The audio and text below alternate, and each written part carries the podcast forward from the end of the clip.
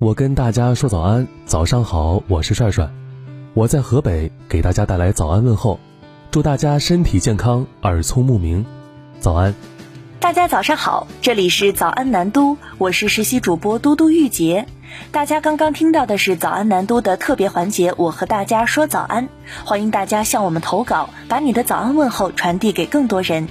今天是四月十号，星期天，昨夜今晨热点新闻，一起来关注。四月九号，广州召开新闻发布会。广州市商务局副局长吴伟华介绍，目前全市八大类群众生活必需品市场供应总体平稳，完全能够满足广大市民的购买需求。南都记者从各网上平台了解到，短时间内平台都迎来了订单量大涨的情况。盒马广州方面表示，计划根据情况陆续加大每日的订货量。美食优先方面透露，按照以往经验，预计九号晚间到今天开始，订单量会上涨百分之两百左右。目前准备的备货量是日常的二至三倍。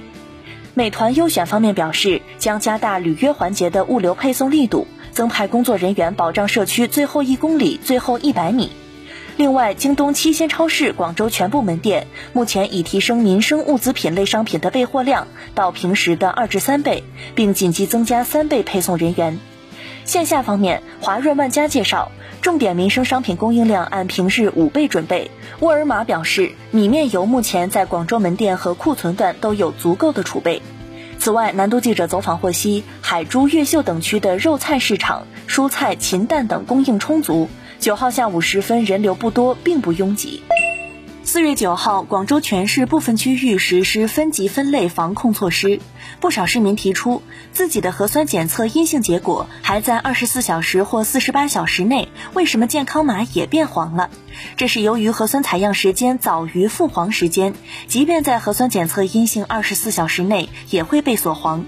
出现这种情况，主要是因为核酸采样到核酸出结果中间有一个时间差。这种情况最有效的办法是尽快去做一次核酸检测，检测得出阴性结果，一般就能转绿了。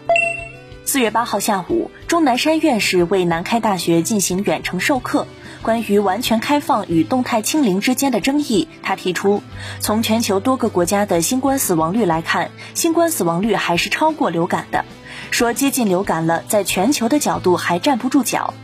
此外，对于完全开放与动态清零之间的争议，钟南山院士认为，在中国完全开放并不适用，会增加很多死亡病例；动态清零是可取的，但要采取逐步开放的政策。来关注社会热点，在新冠疫情爆发之初，央行等五部门就曾联合发文，要求金融机构合理延后住房按揭等个人信贷还款安排。目前，国有六大行以及大型股份制银行均可向满足条件的客户提供房贷延期服务。可申请的人群主要有四类：一是因感染新冠肺炎住院治疗或隔离人员；二是疫情防控需要隔离观察人员；三是参加疫情防控工作人员；四是受疫情影响暂时失去收入来源的人员。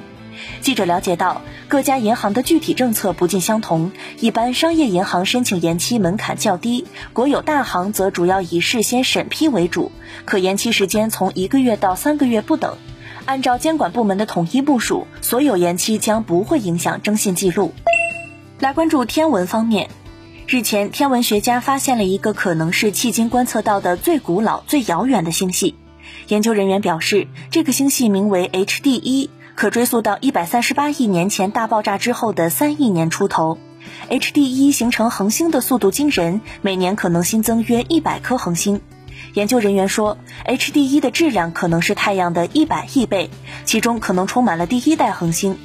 据观测，HD 一的紫外线亮度极高，HD 一或正经历一次非常突然的星爆。还有一种解释是，HD 一内部存在一个质量是太阳一亿倍的超大质量黑洞。最后来关注天气方面，本周末我国大部地区晴朗干燥，暖意升级，花粉浓度也将居高不下。中国天气网特别推出全国花粉过敏预警地图，预计本周末我国中东部大部地区都处在容易诱发或极易诱发花粉过敏的区域，尤其是西北地区东部、黄淮、江淮一直到江南地区东部以及云贵川等地风险最高。省会级大城市中，济南、郑州、上海、杭州、武汉、福州等周末两天都处在极易诱发过敏的区域，北京石家庄也会在周日加入极易诱发过敏的行列。